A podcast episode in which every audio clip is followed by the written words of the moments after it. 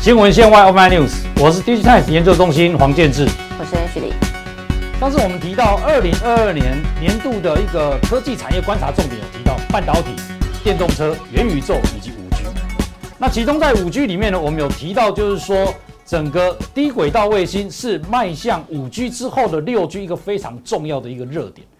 那当然，我们从去年的话，其实也看到很多低轨道卫星的一个话题出来。那最近呢？因为乌克兰跟俄罗斯的战争呢，又再度的炒热整个低轨道卫星的议题。我们这一次啊，想要来请教雅芝啊，就是有关，就是说，哎，这一次为什么这个战争会跟这个低轨道卫星会来扯上关系？好的，其实一开始其实是呃，乌克兰的呃副总理他上网，然后在 Twitter 上。向那个 Starlink 的呃负责人啊，马啊，Elon Musk 求助哦，因为在俄乌战争中呢，乌克兰它的一个通讯系统被俄国给打坏了，所以他们目前在啊首都基辅上的一个居民，他们其实没有对外通讯的一个管道，所以他希望说呢，提供这样的一个 Starlink 的一个低轨道卫星的一个服务，让他们恢复对外一个通讯哦。所以这个其实最大的起源就在于，就是说整个呃通讯的设施造成，特别是在行动通讯这边哦。那我们知道说，哎，其实整个好像一开始这个乌克兰的民众，他们收到这个呃，Starlink 就是 Elon Musk 提供的这些设备，并没法马上上网。可是后来这个问题怎么解决的？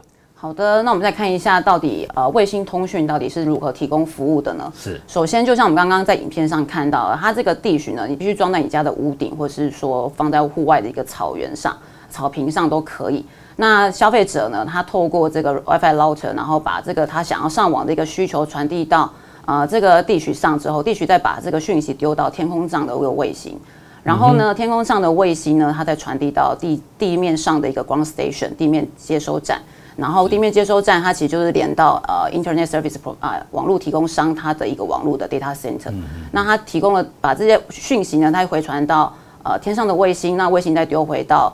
住家校外的一个地区上，所以这样才在才完整的一个呃卫星通讯的一个 Internet work 的呃运作的方式，这样子。哦，所以这个透过这种方式的话，就让整个呃乌克兰的民众呢，在即使在一个通讯设施被破坏之下，仍然能够透过卫星通讯来达到一个联联网的作用，而且比较不至于跟外界来断了讯息哦。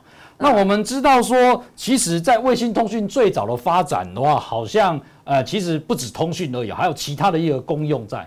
是的，那刚刚我再来补充一下好了。其实像刚刚那个呃，其实在乌克兰这部分呢，它其实后来它是透过呃波兰的一个地面接收站来提供这样的服务。对，所以其实地面接收站它是还是蛮重要的，只是说它透过很多的卫星，它其实可以跟地面接收站通讯，然后来提供地呃给地区的服务。